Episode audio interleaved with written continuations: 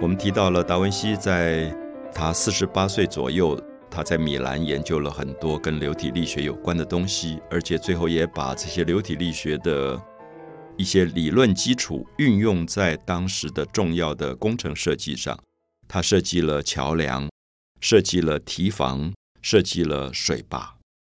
我们知道所谓的水坝，比如说我们在台湾知道的石门水库，我们知道最近世界上有名的长江三峡大坝。这个力学的计算是非常不容易的，因为我们知道长江的那个水要用一个大坝去围住，然后用人为的这个工程去控制这个大坝，这个大坝要承受的水的压力是不可思议的啊！因为那个水排山倒海而来，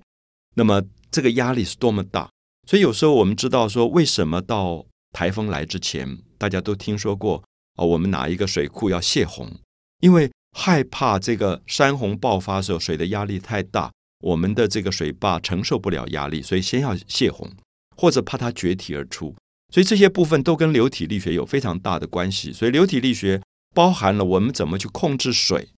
同时也包含了怎么去疏导水。所以就有一个所谓的闸门。以前在淡水河的岸边，我们说第九水门、第多多少水门、多少水门，这些水门就是在。必须要计算流体力学的压力以后，才能够把这个水门做出来。所以达文西当时，我们在他的手稿里看到，他常常在一个好像挡土墙上面，石灰的或者石头的挡土墙，或者木板的挡土墙上面，他就开一个小孔，然后去观察那个水从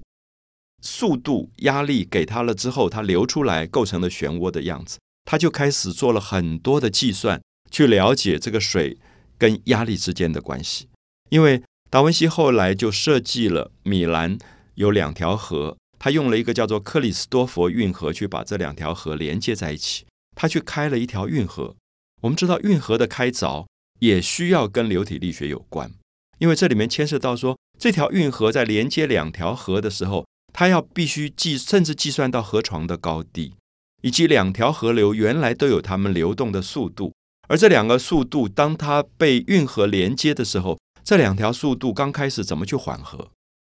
所以这里面有很多很多的问题，也包含着我们知道前面我们讲过，达文西是非常了不起的解剖学的专家。我们知道解剖学里面，达文西解剖了人的血管，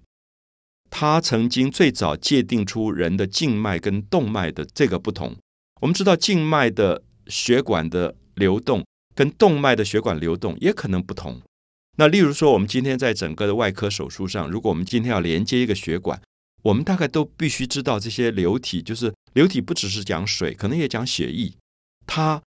跟心脏的压力之间的关系到底是什么？所以，我想这些部分都是包含着达文西当时透过人体解剖，透过他对流体力学的了解，他最后综合的去了解所有的一体状的东西，最后可能会产生一个什么样的力学上的现象。所以，因此他。这个克里斯多佛运河是非常有名的一个设计，就是把两条河流连接在一起，后来解决了很多水患的问题。而且他当时有一个最大的构想，他一直觉得一个城市应该重新规划。他觉得现代化的城市应该在上层，可能是图书馆、是大学、是剧院、是音乐厅，是人类上层文明活动的地区。他觉得应该把所有的垃圾啊，还有这个人的运输啊，放在下层。所以他就觉得很多的水流的这个部分可以放在城市下面，有点像我们今天城市里面规划的所谓的下水道的观念。我们知道，呃，有时候一个城市下水道规划不好，所以三四个小时的暴雨，整个城市都走不动，就开始淹水。我们知道我们在巴黎那个下水道下下去可以观光的，里面可以走船的。很多朋友看过《悲惨世界》这个歌舞剧。就知道最后那个逃亡的路线就从下水道里走，所以巴黎底下的下水道是好几层楼的高度，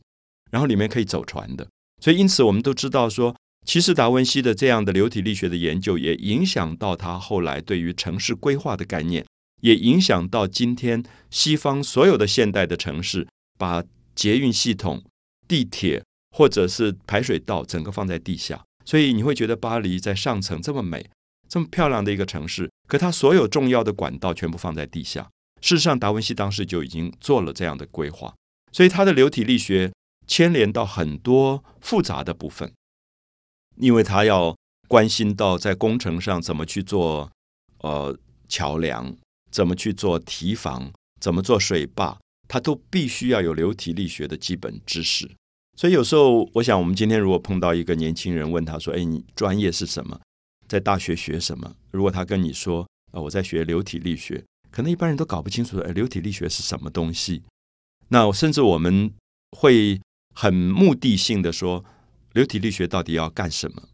那事实上，我们知道，当流体力学用长远来看，它最后可以盖桥梁，它我们要盖高速公路，很多要跨过河流的时候，都跟流体力学的计算有绝对的必须关系。我们盖水坝、盖堤防，都跟流体力学有关。可是，流体力学只是在讲那个最基本的基础科学。